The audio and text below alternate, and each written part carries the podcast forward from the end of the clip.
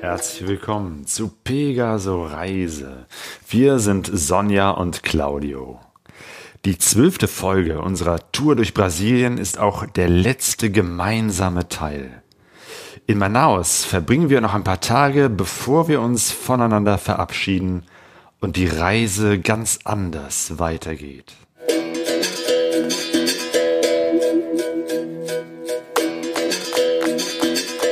Pegaso Reise. Expeditionen mit den Ohren.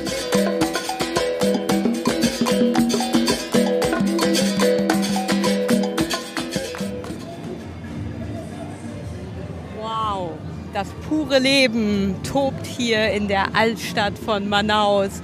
Eigentlich hat uns nur der Hunger rausgetrieben. Eigentlich wollten wir ins Bett gehen im Hotel, waren ein bisschen kaputt vom Tag und dann haben wir gedacht, na komm, gehen wir noch mal schnell raus, was essen und dann Na ja, gut, es ist Samstagabend, das ist nicht verwunderlich und wir sind zum Glück hier total zentral an, äh, an dem äh, Manaus-Theater, Genau, dem Amazonas-Theater. Genau, das ist nämlich so das, äh, die Altstadt und ähm, tatsächlich ja, aus den Zeiten, als Manaus äh, sehr reich war, wobei ich glaube, Manaus ist nach wie vor oder wieder reich, ähm, aber auf jeden Fall aus alten Zeiten so, weiß ich nicht, über 100 Jahre her, wurde eben halt ein, ein großes, üppiges äh, Gebäude hier, das, das äh, Amazonas-Theater hier gebaut. genau sehr markant mit seinem Kuppelbau, der in den Farben der brasilianischen Flagge auch verziert ist und etwas von so einer Moschee hat erstmal, wo ich irgendwann merken muss, ah nein, das ist ja die Oper. Äh, das Theater.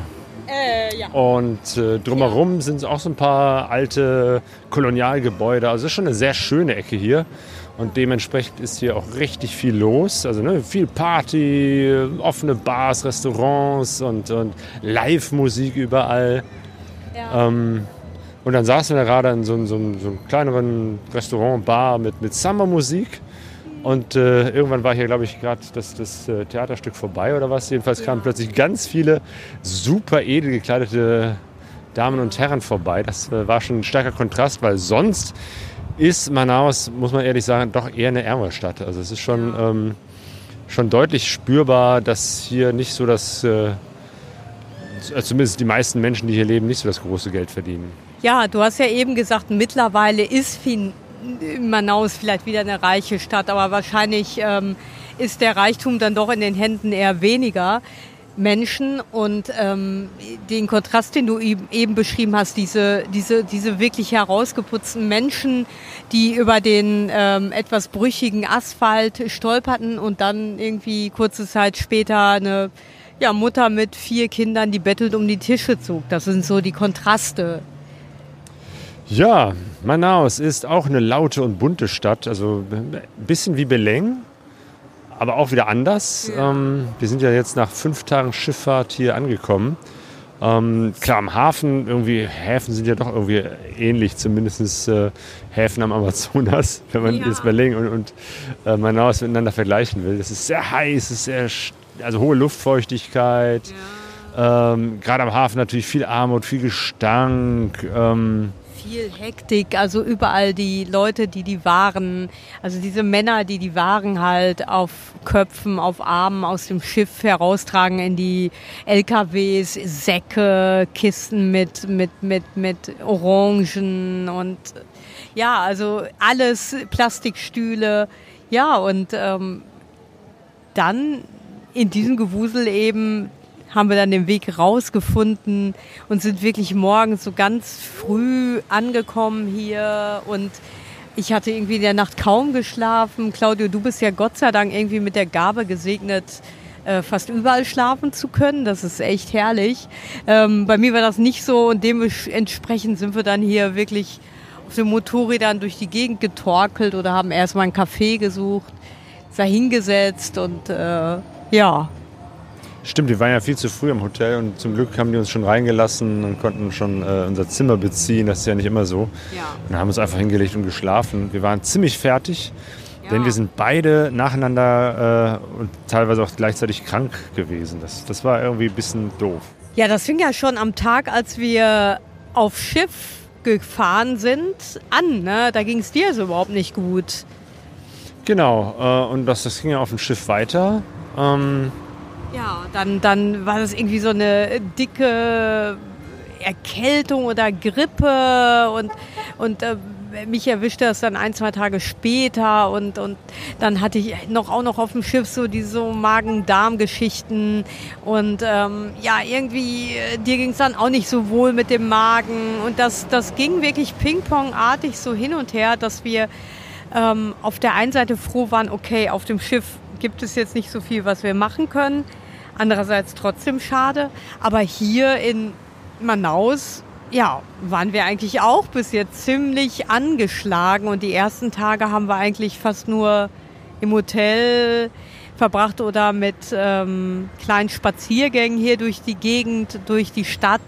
also irgendwie habe ich hier noch mal was eingefangen. Also es gab so einen Tag, äh, wann war das? Vorgestern? Wir beide. Ja, ja, ja gut, aber ich, ich hatte wirklich da äh, Flitzekacke, Kotzeritis, also irgendwas ist da, äh, was unser, also was mein Körper nicht verträgt und, und es dann auf deinen Körper gegangen ist. Also ja, leider, ne? weil eigentlich gibt's, ist das eine hochinteressante Stadt und auch die Gegend hier mitten im Urwald zu sein. Also wir hätten jetzt gerne ein paar Ausflüge gemacht, aber da, davon war jetzt überhaupt nicht äh, dran zu denken, sondern Ja. wir, wir mussten erstmal uns regenerieren und erstmal wieder auf die Beine kommen.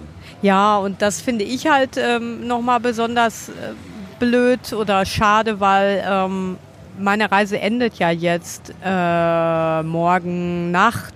Also beziehungsweise morgen Nacht geht mein Flieger erstmal von hier, von äh, Manaus nach São Paulo und in São Paulo dann der nächste Flieger eben nach Frankfurt. Ähm, die Sache ist einfach die, ich habe, ähm, oder beziehungsweise Claudio, es war ja deine Idee, diese Reise zu machen. Du hast ja den Impuls gegeben und dann habe ich ja mit meinem Arbeitgeber verhandelt und dabei sind drei Monate rausgekommen. Das war aber schon so mit Hängen und Würgen und diese drei Monate enden jetzt, ja, eigentlich jetzt in den nächsten Tagen. Von daher ähm, bin ich jetzt schon so ein bisschen in so einer Abschiedsstimmung oder in so einer, boah, jetzt ist jetzt bald zu Ende Stimmung. Ich meine, die erste Etappe war so, der, der, das Abschiedsgefühl war eigentlich schon auf dem Boot von Beleng nach Manaus, weil da war, wurde mir auf einmal klar, okay, ähm, jetzt ist diese Motorradreise vorbei. Ne? Jetzt sind wir auf dem Schiff. Jetzt fahren wir Richtung Manaus. Von Manaus fliege ich dann aus nach Hause.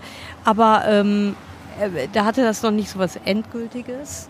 Aber ähm, jetzt hier in Manaus wird mir dann auf einmal klar, boah, es ist ja jetzt wirklich bald vorbei. Und, und eben diese Sache, dass ähm, wir dann ja einfach äh, oder dass, dass einfach diese, diese Wünsche zu sagen, hey, wir machen von hier aus, äh, von Manaus aus nochmal so eine eintägige oder zweitägige ähm, Reise und besuchen so ein paar ähm, oder so einen indigenen Stamm. Das wäre ja die Möglichkeit gewesen. Du hattest ja im Vorfeld da ähm, Kontakte geknüpft, aber daran war jetzt gar nicht zu denken. Einmal, um natürlich andere Menschen nicht anzustecken. Das wäre eine ziemlich blöde Sache, zu irgendeinem ähm, äh, Volk zu gehen, was sowieso nicht so viel Kontakt zu der Außenwelt hat und dann erstmal so eine dicke Erkältung oder Magen-Darm-Erkrankung mit reinzubringen. Aber unabhängig von diesen Aspekten ist natürlich auch der Punkt jetzt gewesen, dass, dass, dass ich und du, dass wir uns beide auch nicht in der Lage gefühlt haben. Und dazu kommt ja einfach hier die Hitze, die Luftfeuchtigkeit. Also es sind alles so Faktoren, die uns eigentlich eher ja, hier haben, sagen wir es mal, positiv chillen lassen. Es war auch okay. Ich finde es ein bisschen schade für mich. Ähm, du hast ja noch ein bisschen mehr Zeit, aber andererseits geht es jetzt uns langsam auch wieder besser. Genau, bei mir sieht es nochmal ganz anders aus, denn äh, ich äh, werde ein bisschen länger bleiben. Mein nächster Job beginnt erst im September, wenn alles gut geht. Ähm, So in anderthalb Monaten. Genau, und ich habe mich zwischendurch immer wieder mal erkundigt, äh, wie sieht das aus? Kann ich als äh, deutscher Staatsbürger hier eine Verlängerung meine, meines Aufenthaltes in Brasilien bekommen? Und die Informationen von der äh, Polizia Federal, das ist so die, die zuständige Stelle in Curitiba, haben gesagt, jo, das geht. Äh, sie müssen bloß am letzten Tag, äh, also 90 Tage kann man regulär bleiben, dann müssen sie am 90. 90. Tag kommen und dann kriegen sie eine Verlängerung. Dann habe ich nochmal in Brasilia, in der Hauptstadt nachgefragt, da haben die das auch gesagt.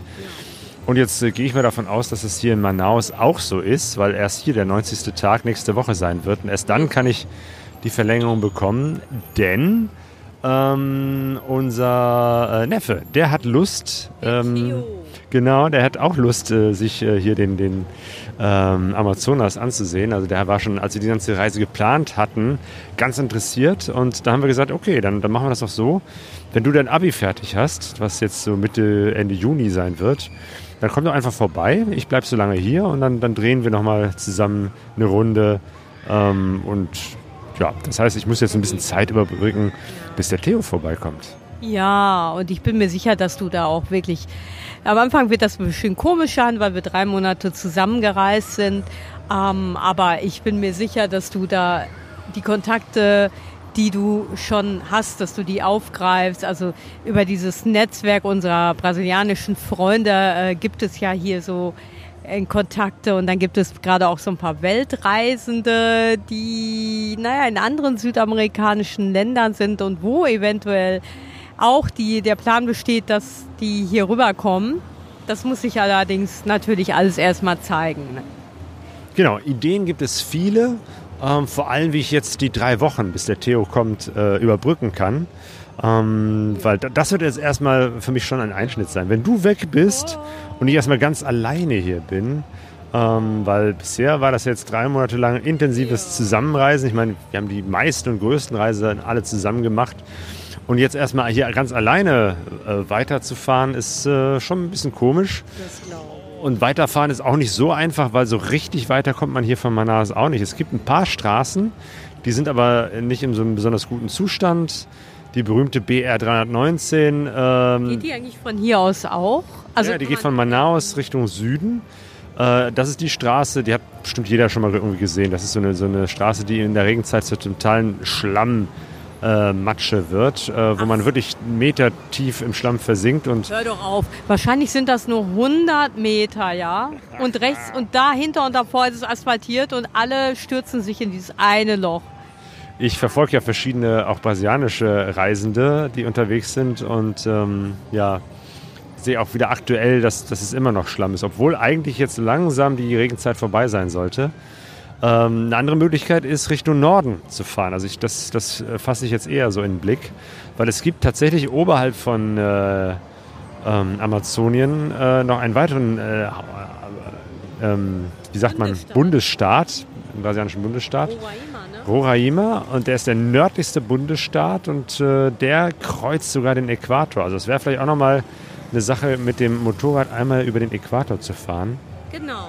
Wir haben ja auch so einen netten Motorradfahrer kennengelernt, einen Brasilianer, der eben mit uns auch auf der Fähre von Belém Manaus gefahren ist und ähm, ja, wo wir jetzt leider während der äh, Schiffspassage kaum Kontakt hatten, weil wir fast die ganze Zeit in der Kabine verbracht hatten. Aber lustigerweise haben wir sein Motorrad auch in, in der Tiefgarage unseres Hotels gesehen und dachten, na, guck mal an. Und dann bist du ihm und seiner Frau noch begegnet, die schon wieder aufgebrochen waren, ne? Genau, zumindest haben wir jetzt die, die Kontaktdaten ausgetauscht. Vielleicht ergibt sich da auch was. Ähm, also Möglichkeiten gibt es viele. Ja. ja. Und was auch noch ein äh, schmerzhafter Schritt sein wird, wir müssen dann, nein, ich muss dann dein Motorrad verkaufen. Oh ja, ich muss echt sagen, am Anfang ähm, war mir das so ein bisschen ungeheuer, weil es war ja größer als mein Motorrad zu Hause. Aber mittlerweile haben wir uns total gut aneinander gewöhnt und irgendwie ähm, ist dann doch der Gedanke komisch, dass das jetzt gar nicht mein Motorrad sein wird, was, dass ich ja, das hier zurücklasse. Also das ist ja eine Erfahrung, die habe ich persönlich noch nicht gemacht. Die hast du ja damals schon mit deinem Motorrad gemacht auf der letzten Reise mit der Aprilia 2010, die ja dann hier geblieben ist. Ähm, ja, und diesmal erlebe ich das halt auch. Also zwar mit dem Motorrad, das wir hier gekauft haben, aber trotzdem, man hat ja eine enge Bindung, wenn man so zusammen durch dick und dünn geht, durch Staub und Schlamm, dann ja, und irgendwie ähm, habe ich doch auch dieses, dieses Fahrzeug, ähm, ja, dieses neue Fahrzeug mit der modernen Einspritzung und diesen ganzen, ähm, ja, einfach moderneren Features sehr zu schätzen gewusst ähm, auf der Reise, im Gegensatz zu meiner schwerfälligen Yamaha SR 125 aus dem Jahre 1996 oder 99. Es Dann- ist schon ein Unterschied beim Fahren, definitiv. Ist viel spritziger und leichter und besser in den Kurven. Ähm, ja, das wird nicht so leicht werden, aber naja.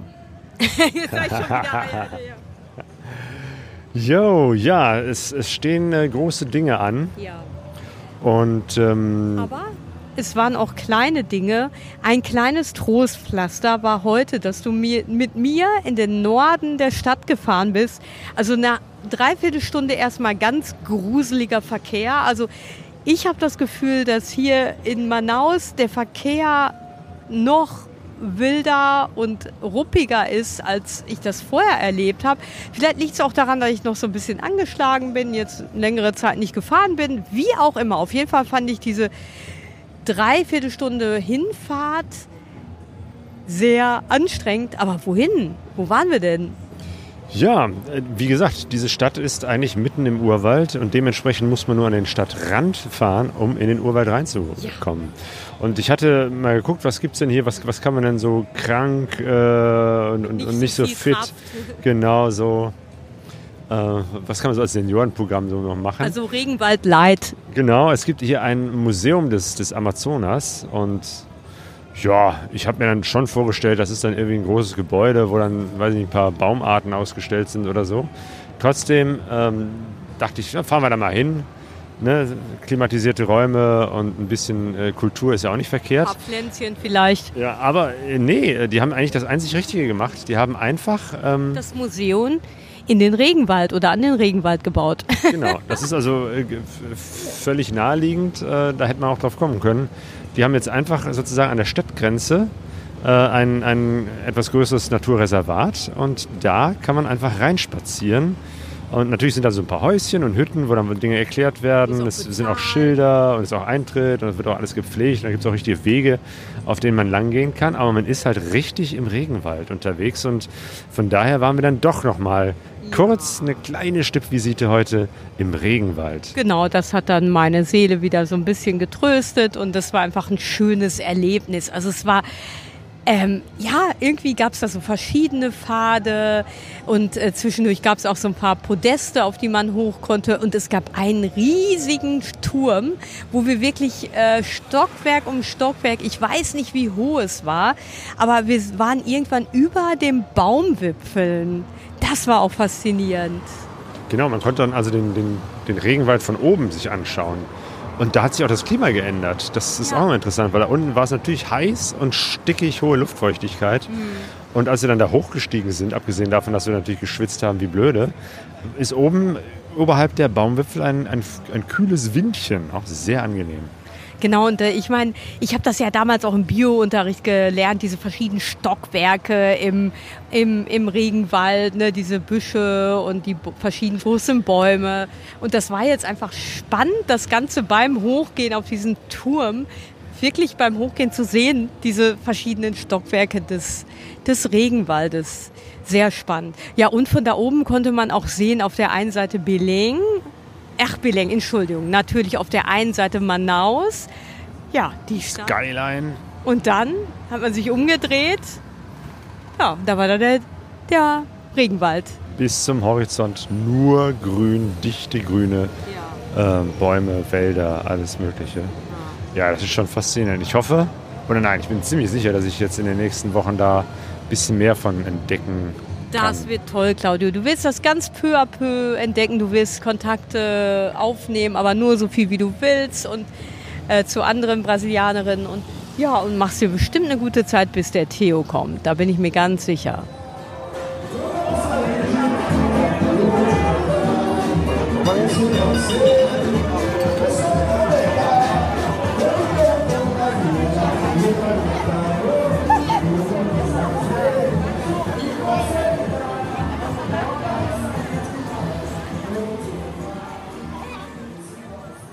Fünf Stunden bleiben mir jetzt noch.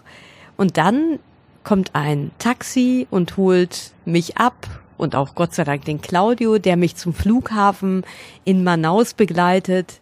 Ja, und dann trete ich den Rückweg an nach Deutschland und das fühlt sich jetzt irgendwie ganz komisch an, weil noch bin ich hier in dieser brasilianischen Wirklichkeit und es ist ja wirklich so eine ganz andere Wirklichkeit als bei uns.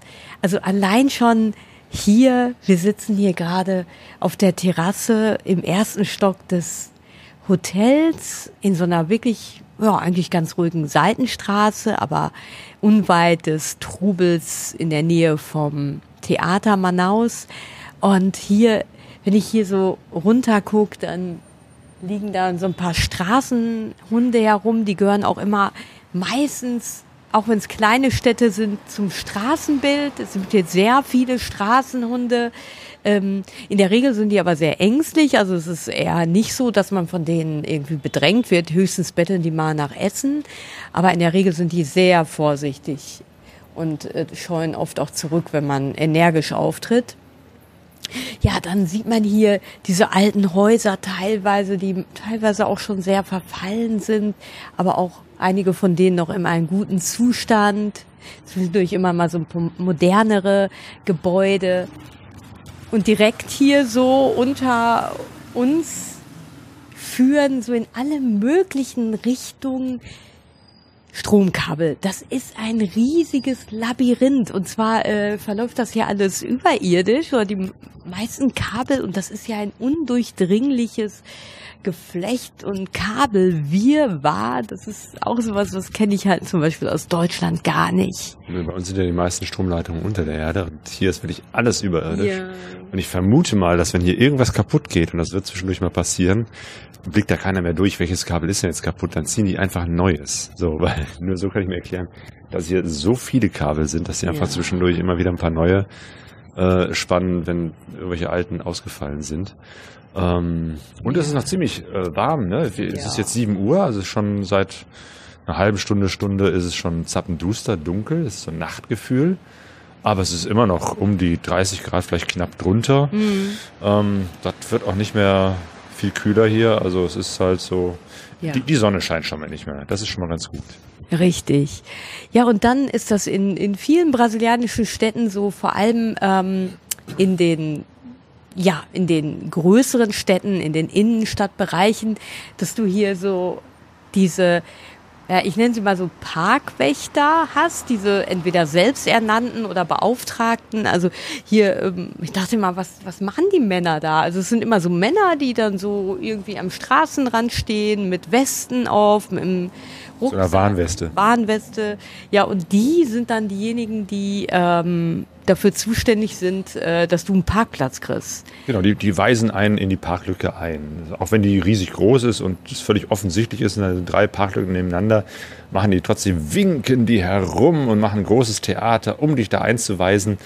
Äh, und letztendlich, ne, sie passen aufs Auto auf und wenn du zurückkommst, gibst du denen ein Trinkgeld dafür, dass die auf dein Auto aufgepasst haben. Also äh, die machen das auch, wenn du das gar nicht willst. Ich weiß noch, dass wir mal vor ewigen Jahren mit deinem Onkel Tadeo, der ja in Curitiba in Brasilien gewohnt hat, äh, unterwegs waren, auch zum Restaurant. Da war ich das erste Mal in Brasilien.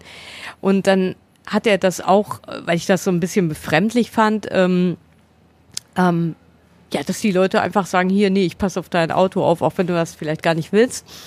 Da habe ich so gefragt, ja, was passiert denn, wenn man das nicht will oder nicht bezahlt? Und dann hat er so scherzhaft gesagt, oh, das willst du nicht und äh, ja, dann ist dein Auto vielleicht nicht mehr so wie jetzt oder so. Also ob das jetzt einfach nur so ein flotter Spruch war, keine Ahnung.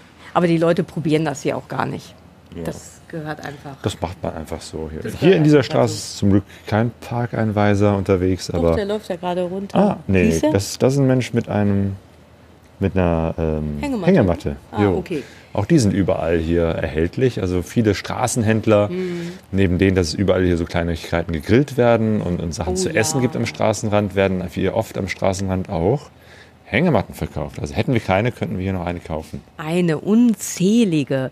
Ja, und die Leute sind halt viel mehr draußen, was ich auch total verstehen kann. Vor allem abends, klar, jetzt, wo es gerade mal so ein bisschen angenehmer wird. Also es, das Straßenleben also das Leben findet dann doch oft oft viel auf der Straße oder vor dem Haus in diesen Plastikstühlen statt, äh, die es überall auf der Welt gibt. Ja, Jo, und sollen wir nochmal äh, zurückblicken, zumindest auf drei Monate gemeinsame Reise? ja, definitiv. Ähm, also, weil ne, für dich ist ja jetzt sozusagen Ende der Reise und es wird ein Einschnitt sein und die Reise wird äh, für Mhm. Ja. mich anders weitergehen als bisher. Genau. Aber äh, ja, ich glaube, das war ähm, die, die längste Motorradreise, die bisher, die wir gemeinsam und überhaupt ich auch gemacht habe, drei Monate lang durch Brasilien. Ach, du meinst jetzt, ähm, wir waren ja schon mal drei Monate in Brasilien, aber äh, da bin ich ja nicht mitgefahren. Äh, äh, be- beziehungsweise da bin ich ja nicht selber gefahren. Meinst du das, die längste Genau. Reise? Ja, Ja, genau.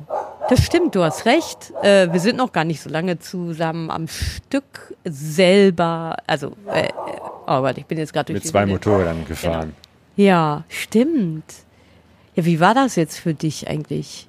Also es hat großen Spaß gemacht, mit dir zu fahren. ähm, äh, und äh, das hat ja, ich meine, gut, wir, wir fahren ja eh schon seit, seit Ewigkeiten zusammen Motorrad. Von daher ist ähm, so der Reiserhythmus jetzt auch nicht mehr so ein großes Thema. Das Aber was sich stimmt. auch nochmal so ganz gut eingegroovt hat, ist ähm, dieses, auch jetzt auch hier in, in Brasilien, äh, in so einem tropischen Land unterwegs Mhm. zu sein. Dass wir es tatsächlich manchmal geschafft haben, auch früher vormittags äh, loszufahren, was ja eben halt aufgrund der, der Mittagshitze sehr wichtig ist. Ähm, das zwischendurch Essen, das, das Übernachten, irgendwas finden zum, zum, zum Schlafen, am nächsten Tag weiterfahren. Ähm, das äh, hat großen Spaß gemacht. Ja, mir hat das auch totalen Spaß gemacht, auch wenn ich ähm, zwischendurch immer so Mecker- und Jammerphasen habe, wenn es mal zu heiß ist oder. Die hast du ja immer. Es Die habe ich, genau, die gehören eigentlich, naja, also das heißt nicht immer, dass es mir wirklich total schlecht geht, das ist irgendwie so eine Angewohnheit manchmal, aber es geht dann ja auch wieder vorbei und dann habe ich wieder gute Laune oder wir machen einfach ja Scherze und bringen uns gegenseitig wieder zum Lachen. Das, das finde ich halt total klasse und ja und ähm, ich habe auch so ein bisschen das Gefühl, dass ich schon auch über die Jahre des Reisens hoffentlich meine Komfortzone erweitern konnte und dass so ja Sachen, die für mich jetzt ähm, früher noch ganz ungewohnt waren, also zum Beispiel eine Kakerlake im Bad, äh, da ist, war das jetzt am Ende der Reise nicht mehr so, dass das so ein große ja, äh, so einen großen Terror in mir ausgelöst hat, sondern da war das so, oh ja, blöde Kakerlake, komm, wir machen die mal weg. Also es ist nur so ein Beispiel dafür. Ähm, auch mit der Hitze habe ich jetzt, fand ich, gar nicht so viel gejammert wie bei anderen Reisen. Ähm, du wirst es anders bewerten können nochmal, aber ich, ich finde schon, dass ich mich so, also ich, ich finde einfach, je mehr ich reise, desto desto mehr wachse ich daran oder hoffentlich. ja, und das war halt auch äh, die heißeste Reise, um es mal so zu nennen, weil Ja. ne, die, die, die letzten Wochen waren tatsächlich so, dass wir Tag- und Nachthitze nur hatten. Richtig. Und das eins, die einzige Abkühlung mal zwischendurch war jetzt, okay, äh, manchmal war es ein bisschen äh, nett und kühl ähm, auf dem Schiff, so äh, Mhm. nachts an Deck, aber wirklich nur nachts. Ähm, oder eben halt, wenn wir irgendwo eine Klimaanlage hatten. Ja. ähm, aber ansonsten ist das hier permanente Hitze. Genau, also das ist schon ein Ding und ich glaube, ich werde mich da auch nicht so richtig dran gewöhnen. Und wenn ich jetzt an das Ende der Reise denke, dann ist wirklich der ähm, Faktor Hitze und Luftfeuchtigkeit schon etwas, was ich jetzt erstmal nicht so sehnsüchtig ähm, vermissen werde. Also ich bin ja auch eh nicht so ein Hochsommermensch. Also ich mag natürlich wie jeder Mensch Wärme und mag das, wenn die Sonne scheint. Aber bei mir ist so dieses Hochsommerwetter, ähm, also das heißt hier diese kontinuierlichen Temperaturen von um die und über 30 Grad. Ja, also das, das wird nie, glaube ich, so richtig meins. Ja, man kann es sich nicht aussuchen. Äh, Eben. also ne, perfekt sind immer exakte 25 Ja. Grad, finde ich. So äh, mit 24 und 26 kann ich auch noch umgehen. Ähm, das wäre eigentlich immer gut, so Hm. zum Motorradfahren. Aber gibt's halt nicht immer so. Von daher finde ich auch, haben wir es eigentlich ganz gut geschafft, damit umzugehen. Ja, und es ist ja auch wirklich so, dass das, ähm, so, so ein bisschen, also ein bisschen gewöhnt man sich schon daran. Also ich glaube nicht so wirklich. Obwohl ein Brasilianer, den wir getroffen hatten hier, der hatte auch gesagt, soll ich mal die Wahrheit sagen, du gewöhnst dich nie daran. Also hat ein Brasilianer gesagt, ne, an die Hitze, so, ne? Ich meine, das empfinden sicherlich auch äh, andere Brasilianer anders, aber ähm, naja, also die äh, gehen dann halt damit um, dass sie alle möglichen Räume um sie herum dann so runter äh, äh, regulieren mit einer Klimaanlage, dass man dann erstmal einen totalen Schock bekommt von, weiß ich nicht, 33 auf 17 Grad. Das wird nicht Ja, immer gut. so gesund, aber Ich meine, äh, wir in Deutschland, wir mögen die Kälte ja auch nicht, Ja. obwohl wir permanent in der Kälte leben. Ähm, es gibt sogar Deutsche, die bauen sich eine Heizung ins Haus und, und Ja. sind ständig am Heizen, zumindest die ganzen kalten Monate lang. Ja. Das heißt, du kommst irgendwo rein und da ist es dann deutlich äh, wärmer als 12 Grad. Ja, ja und, und weißt du, und die, die Sache ist ja auch, ähm, klar, ne, wir waren ja ganz am Anfang im Süden auch ein paar Mal in so Gegenden, die so ein bisschen bergiger waren, die dann auch, ähm, oder auch in der Mitte von Brasilien sogar dann nochmal, ähm, wo es deutlich kühler war, ne? Und Bis dahin, dass wir gefroren Ja, haben. Also das genau. war immer wieder eine Überraschung. Ähm, am Anfang dachte ich, oh, das war jetzt mal eine einmalige Geschichte. Wir Ja. waren ja da mehrmals an verschiedenen Stellen in Bergen und äh, fanden das da richtig äh, angenehm kühl bis schon zu unangenehm kühl. Ähm, das war auch nochmal eine, eine Entdeckung, dass es doch mehr Berge und Gebirge, also Chapadas in Brasilien gibt, als ich dachte. Und trotzdem, dennoch, wir wollten ja jetzt auch mal noch mal speziell den Norden kennenlernen äh, von Brasilien und da ist einfach klar, da ist halt am Amazonas oder auch vorher schon, da ist einfach diese tropische Hitze und ähm, und äh, irgendwie äh, habe ich mir dann auch irgendwann so gesagt, Mensch, ähm, also so Teufelchen und Engelchen auf meiner Schulter. Ähm, Teufelchen sagt, oder Engelchen sagt, mir ist so heiß, oh Gott, ich arme. Äh, Teufelchen sagt äh, irgendwie, ähm, heul doch, du bist doch hier hingefahren, du musstest ja nicht. Und dann habe ich irgendwie gedacht, ja, also ich nehme das einfach in Kauf. Also die, die Hitze mag ich nicht, aber ich möchte halt diese Länder kennenlernen. Und wenn die halt so heiß sind und das die einzige Möglichkeit ist, dann setze ich mich trotzdem dem auseinander, mit dem auseinander. Ich meine, ich mag ja auch keine Hitze im Sommer und keine Hitze in Kroatien oder Italien. Also das ist mir eigentlich ziemlich egal. ja, und es hat sich aber auf jeden Fall total ja, es hat sich total gelohnt. Also wirklich. Ja, genau. Also das, das, äh, auch wenn vieles anders gekommen ist als gedacht. Ähm, wir wollten Brasilien neu anders kennenlernen Ja. und das, äh, das war es auf jeden Fall. Und wird es noch weiter, also ne, ich werde ja noch ein bisschen Ja. mehr hier rumfahren und noch mehr kennenlernen. Ähm, das bedeutet natürlich immer offen sein für neue Erfahrungen, für gute wie schlechte Überraschungen. Ähm, und, und ja, ich vermute mal, da werden noch ein paar Überraschungen kommen. Definitiv. Und ich bin mir sicher, dass du, da bist du auch der Richtige, weil du bist offen für Neues und ähm, ja, hast Kontakte über die sozialen äh, Netzwerke, bist du da gut vernetzt. Heute haben wir schon kurz den Gengis heißt der, ne? Genau. kennengelernt. Das ist hier auch so ein Motorradreisender, der hier lebt und ähm, Also insgesamt drei verschiedene Motorradfahrer haben uns schon gesagt, also wenn ihr nach Manaus fahrt, müsst ihr unbedingt den Jeng Gengis äh, kontaktieren, weil der ist wirklich so in der brasilianischen Motorradszene sehr bekannt, ähm, auch so ein Vernetzer. Ja. Und äh, ja, der, den treffe ich morgen und der wird mich morgen begleiten. Äh, zum einen, wenn ich hier mein, meine, meinen Aufenthalt verlängere und zum anderen, äh, wenn es darum geht, dein Motorrad äh, zu verkaufen. Und äh, du hast gerade schon die sozialen Netzwerke angesprochen. Wir haben auch noch auf äh, Instagram ein paar Fragen bekommen. Ja. Und vielleicht können wir die auch noch direkt hier beantworten. Genau, aber was ich dazu noch sagen wollte, ich habe da jetzt nämlich so ein gutes Gefühl oder auf jeden Fall ein besseres Gefühl, weil wenn ich weiß, hey, du hängst hier morgen nicht in so einem Loch rum, die ganze Zeit auch vor dem Hotelzimmer und bist traurig, sondern du triffst dich dann gleich mit jemandem, machst dann sowas ganz Reales wie Motorradverkauf, sich darum kümmern oder äh, auch mit deiner Genehmigung hier zu bleiben, dann, dann ist das so auch für mich ein schönes Gefühl, dass ich weiß, du bist da in guten Händen. Genau, und einfach nur rumhängen, das, äh, das wäre keine Option. Nein. Ähm, und äh, Ja. dazu passend, äh, ich, ich komme mal hier zu den Fragen. Äh, die Viola, die uns mit vielen guten Tipps schon äh, in, äh, in Brasilia und in Berlin ausgestattet hat. Vielen, vielen Dank nochmal an dieser Stelle. Fragt, wollt ihr wirklich zurück nach Deutschland? Ja, also das ist ja diese Sache, die ich ambivalent finde.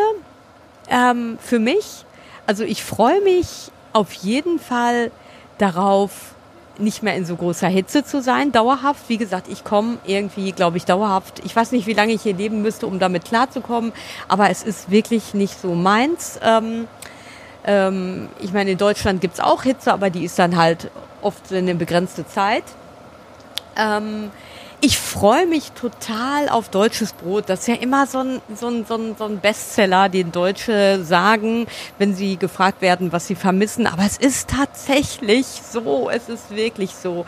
Natürlich freue ich mich unheimlich auf meine Familie, meine Eltern, mein Bruder, äh, ja, unsere äh, Neffen und äh, die Familie von dir, jetzt fährt hier gerade so ein Motorboy rum. Also das auf jeden Fall, aber ich, ich, ich werde auf jeden Fall diesen Zustand des Reisens vermissen. Ich werde dich vermissen, Claudio. Dieses gemeinsam unterwegs sein und Abenteuer erleben, die Herausforderungen erleben, diese, ja, und dann auch nochmal speziell dieses Land, diese Gastfreundschaft, diese Offenheit. Und äh, ich könnte mir vorstellen, dass das erstmal wieder ein Kulturschock ähm, umgekehrt wird. Erstmal in dieses unfreundliche Deutschland zurückzukehren. Nein, natürlich ist es klar, dass das übertrieben ist und natürlich wir Deutschen nicht alle unfreundlich sind, aber es ist schon eine andere Kultur, das muss man echt so sagen. Und, und es ist auch so, auf Reisen bin ich mental oft und psychisch viel stabiler, weil ich, ich habe das Gefühl, wenn ich mich so mit, mit diesen großen ähm, ja, äh, nicht gefahren, aber dieses Reisen und ähm, unterwegs sein in Hitze mit dem Motorrad und Verkehr, dann bin ich halt oft so am Limit und ich habe das Gefühl, dann funktioniere ich viel mehr ohne so Ängste oder Unsicherheiten und bin sehr mehr gefordert und innerlich stabiler. Ich hoffe, ich kann das jetzt mitnehmen nach Deutschland. Die Maike Winn schreibt. Entschuldigung, Entschuldigung. Ja. Ähm, und was ist mit dir, Claudio, mit den zurück nach Deutschland oder beantwortest du das jetzt nicht, weil du noch nicht fährst? Ich fahre ja noch nicht nach Deutschland. Wobei, wenn ich zwischendurch denke ich schon, ach, jetzt, jetzt einfach zurück nach Deutschland, das hätte schon was. Also ähm, gerade in dieser Phase jetzt, äh, wo wir so krank waren, ähm, wo es mir nicht so gut ging, hatte ich auch keinen Bock mehr. Also da war ich auch so ein bisschen ausgelaugt. Ähm, weil dazu passt eben halt auch die Frage von Mike Win, äh, wie geht es euch emotional? Könnt ihr noch Neues aufnehmen? Zwischendurch äh, konnte ich nichts mehr Neues aufnehmen. Mhm. Da war ich mhm. einfach satt, nur von dieser immer nur Hitze, immer nur rumhängen, abwarten. Das ist nicht gut auf Dauer. Ähm, also von daher, entweder müsste ich jetzt zurück nach Deutschland oder die Reise muss wieder weitergehen. Und ich glaube, da wird es mir auch gut tun, wieder aus der großen Stadt rauszukommen und wieder in so einen Reiserhythmus äh, des Unterwegsseins. Absolut neue Übernachtungsmöglichkeiten suchen, zwischendurch was essen. Äh, ja. Da freue ich mich schon drauf, weil ich glaube, das wird mir wieder ein bisschen Energie geben. Einfach nur in der Stadt rumzuhängen, das ist, äh, reicht mir jetzt auch. Das kann ich mir vorstellen. Und du hast ja auch die Kontakte und gleich schon morgen was vor. Und irgendwann kommt dann auch der Theo und das wird dann nochmal richtig toll. Die Viola fragt, was macht ihr in Manaus mit den äh, Mopeds? Äh, wie verkauft ihr sie wieder oder mottet ihr sie ein und äh, sie warten auf eure Rückkehr und die nächste Tour? Ja gut, wir haben es ja schon äh, verraten. Äh, erstmal werden wir dein Motorrad verkaufen, aber sie hier einfach einzumotten und für die nächste Reise weiter zu benutzen, wäre das eine Option gewesen? Ähm, das äh, wäre natürlich super. Und wenn du mich jetzt gefragt hättest, dann äh, bin ich immer so ein Mensch, der sagt, ja, ich habe so eine Bindung aufgebaut zu dem Moped und eigentlich möchte ich das gar nicht verkaufen. Und lass uns das doch nochmal hier irgendwo, irgendwo unterstellen, damit, äh, damit ich nächstes Mal das Motorrad habe. Das Ding ist nur, ähm, wir machen ja so eine Etappenreise in Europa auch. Ähm, und unsere Motorräder stehen gerade auf Zypern da ist die Möglichkeit oder die Wahrscheinlichkeit äh, ziemlich groß. Jetzt fahr doch mal endlich weg, du dover Suff. Ähm, die Wahrscheinlichkeit groß, dass wir in, ja, in absehbarer Zeit eigentlich wieder so eine kleinere Reise dahin machen und weiterfahren. Jetzt weiß ich nicht, wann ich das nächste Mal nach Brasilien komme. Ne? Also das letzte Mal hat es ja jetzt 13 Jahre gedauert. Ich hoffe nicht, dass es diesmal so lange dauert. Aber ich weiß jetzt nicht, wie sinnvoll das ist, ein Motorrad hier irgendwo abzustellen und zu sagen, äh, vielleicht komme ich in sechs Jahren wieder, vielleicht auch in acht Jahren. Man könnte strategisch überall Motorräder verteilen. Also wir haben zwei Motorräder in Deutschland, schon, zwei auf Zypern und jetzt noch zwei auf, in Brasilien. Nein, also ich, ich halte das für äh, Quatsch, weil Brasilien ist einfach so weit weg. Da fährt man jetzt nicht so oft hin. Ähm, es ist auch sehr ein Anreiz, aber ja und es ist halt auch sehr teuer mal eben nach Brasilien. Das ist eine andere Geschichte als in, in, in, äh, in Europa mal irgendwie irgendwo hinzufahren äh, nach nach äh, Sizilien, nach Griechenland oder nach nach Zypern. Ähm, ja, äh, und ganz ehrlich, also ich würde ich würde nicht 13 Jahre warten bis zur nächsten Reise nach Brasilien. Auf, definitiv, ich möchte schneller wieder zurück in ja. dieses Land. Ich fühle mich wieder sehr stark mit Brasilien verbunden. Ja. Aber ähm, es muss nicht eine Motorradreise sein, weil äh, ja, wir haben ja hier Familie und äh, gerade die, die Neffen, äh, zumindest äh, die Söhne meines Bruders, da hätte ich auch großen Spaß mit dem äh, und seiner Familie auch äh, mal hier nach Brasilien zu fahren, um eben halt auch hier die, die Familienkontakte aufleben zu lassen und mit denen so ein bisschen unterwegs zu sein. Und da wäre jetzt das Motorrad, die sind noch sehr klein, nicht das ideale Mittel. Ähm, und von daher wären dann andere Arten und Reisen ne, des Reisens angesagt. Also ich finde diese Reise, die wir jetzt gerade machen, das ist schon eine große Reise. Vielleicht die größte Reise, die wir äh, in unserem Leben äh, machen. Und dann ist es, glaube ich, auch gut, die gut abzuschließen und nicht irgendwie ausfransen zu lassen und irgendwann festzustellen, die Motorräder vergammeln irgendwo in einem Schuppen. Genau. Ähm, vor allem, weil man ja auch dann, sagen wir mal, wir wollen in drei Jahren doch nochmal Motorrad hier fahren, ne? aber dann eben nicht, äh, weiß ich nicht, drei Monate, sondern ja, so ein zusammengekratzter Jahresurlaub vielleicht, drei, vier Wochen, dann kann man ja immer wieder auch nochmal sagen, ich miete welche jetzt, ne, wenn man nicht so eine Reise ganz von vom äh, Süden in den Norden macht. Weil ehrlich gesagt, ich sehe das so ein bisschen anders als du. Wahrscheinlich, weil ich jetzt äh, früher nach Hause fahren muss. Ich habe jetzt hier noch eine Rechnung mit dieser Gegend offen und ich würde gerne noch mal irgendwie in nicht erst in 13 Jahren zurückkommen ähm, und noch mal so also mehr nicht nur die Stadt Manaus erleben, sondern auch dieses Amazonasgebiet ein bisschen mehr erleben, ähm, weil ich ich bin ja so ein ja so ein Fan auch von von Tierbeobachtung und so. Und ich mit ja und ich hätte auch gerne diese indigenen ähm, indigenen beiden Völker da besucht oder eins davon. Und äh, und das stelle ich mir eigentlich schon ein bisschen noch mit Motorrad vor. Und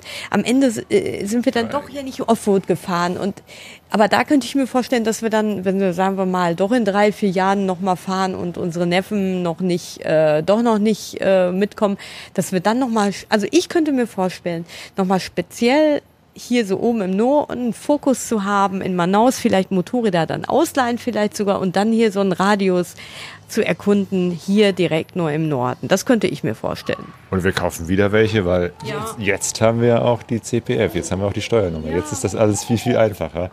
Also man soll ja niemals nie sagen und äh, wer weiß, was da noch alles kommt.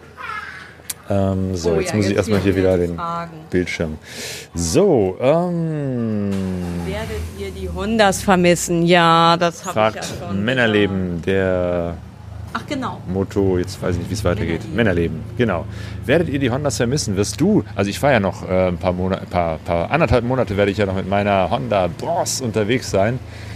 Ähm, vor allem, wenn der Theo kommt, werden wir zu zweit auf dem 160 Kubik Maschinchen das sein. Das wird sicherlich äh, ein großer Spaß. ich ähm, hatte ja zwischendurch überlegt, ob ihr mein Motorrad behaltet, erstmal noch, und der Theo dann damit rumfährt, obwohl er ja kein, naja, der hat keinen Motorradführerschein. Ja, genau, ist wahrscheinlich nicht so eine gute Idee.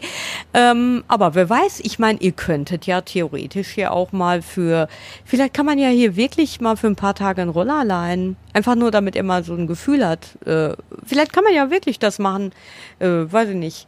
Aber, ähm, also ich, ja, ich glaube, ich werde meine, meine, meine Honda fahren auf jeden Fall vermissen, weil am Anfang haben wir so ein bisschen so ein paar Tage gebraucht, um uns aneinander zu gewöhnen. Aber jetzt ähm, hat mir das so viel Spaß gemacht auf diesem modernen, neuen Motorrädchen. Ähm, ja, das einfach für mich schnell genug ist, finde ich, für, für, für äh, auch mal 80, 90 fahren, ähm, aber dann auch ähm, kleine Straßen fahren, durchs Gebirge, aber auch Offroad fahren. Also die haben das alles so gut gepackt, diese Motorrädchen. Ähm, ich würde da jederzeit wieder mitfahren. Was kostet ein Motorradservice? fragt Kai Ray 75. Ähm, und die Antwort ist einfach 50 Reais pro Motorrad ähm, für einen ähm, Ölservice, also sprich Ölwechsel. Und was immer mit dabei ist, dass die Kette gespannt wird, gefettet wird, äh, dass der Reifendruck überprüft wird. Und 50 Reais sind ungefähr 9 Euro. Also wirklich sehr, sehr günstig hier. Mhm. Also auch der große Service, da habe ich jetzt die, die Zahlen nicht im Kopf, aber es war wirklich, wirklich günstig. Während andere Preise, jetzt Lebensmittelpreise, nicht so viel günstiger sind als in Deutschland, natürlich schon etwas, aber nicht so krass. Aber ich finde, was, was so ähm, Arbeit anbetrifft, also diese ähm, Werkstattarbeit, da ist das wirklich extrem günstig hier. Und dazu passend auch nochmal von der Viola. Wie viel hat euch die Reise insgesamt gekostet und hattet ihr euch ein Budget gesetzt? Ich glaube, das können wir mit Nein beantworten.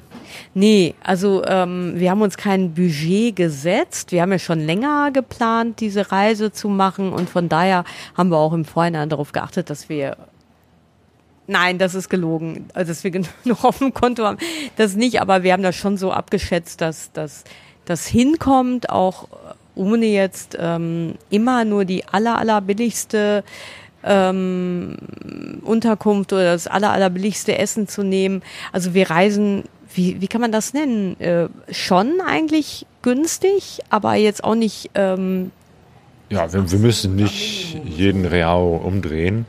Ja, ähm, ja das, das Gute ist einfach, wir haben noch ein gutes äh, Polster, was eigentlich für die Renovierung unseres Hauses gedacht war, ja. äh, auf dem Konto. Und die Rechnung ist einfach die, das, was am Ende fehlt, fürs ja. Haus äh, fließt, oder nein, also ne, wir nehmen das Geld jetzt für die Reise und von dem, was übrig ist, renovieren wir das Haus oder auch nicht. Genau. also wir werden erst, wenn wir zurückkommen, wirklich äh, richtig ausrechnen können, was es gekostet hat. Zumal ja zum Beispiel viele Investitionskosten am Anfang da standen, standen ja. für die beiden Motorräder. Und wir jetzt sehen werden, wie viel kriegen wir denn zurück, wenn wir die jetzt gebraucht wieder verkaufen.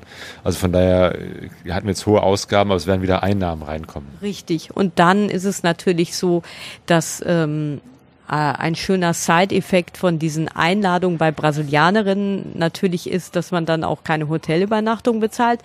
Ähm, aber ja, deswegen machen wir das natürlich nicht. In erster Linie machen wir das, um einfach hier Kontakte zu den Leuten vor Ort äh, aufzubauen und zu haben. Ja, das ist auch nochmal so eine Sache. Jo. Das waren eure Fragen. Äh, wenn ihr weitere Fragen habt, stellt sie uns gerne. Aber ich glaube, für heute war es es erstmal. Und ein paar Stunden hast du noch, bevor der Flieger geht. Ja. Und ihr könnt ja dem Claudio immer äh, Nachrichten schicken oder Fragen stellen oder ihn aufmuntern, wenn er sich jetzt in den ersten drei Wochen alleine fühlt, dann freut er sich.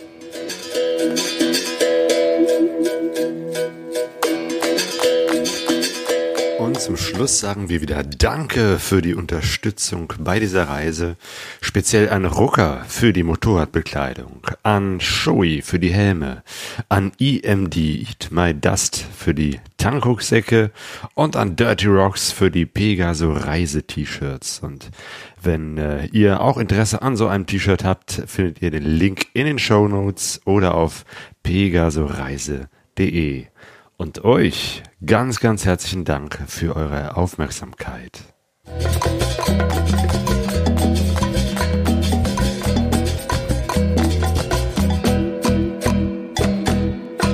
Pegaso Reise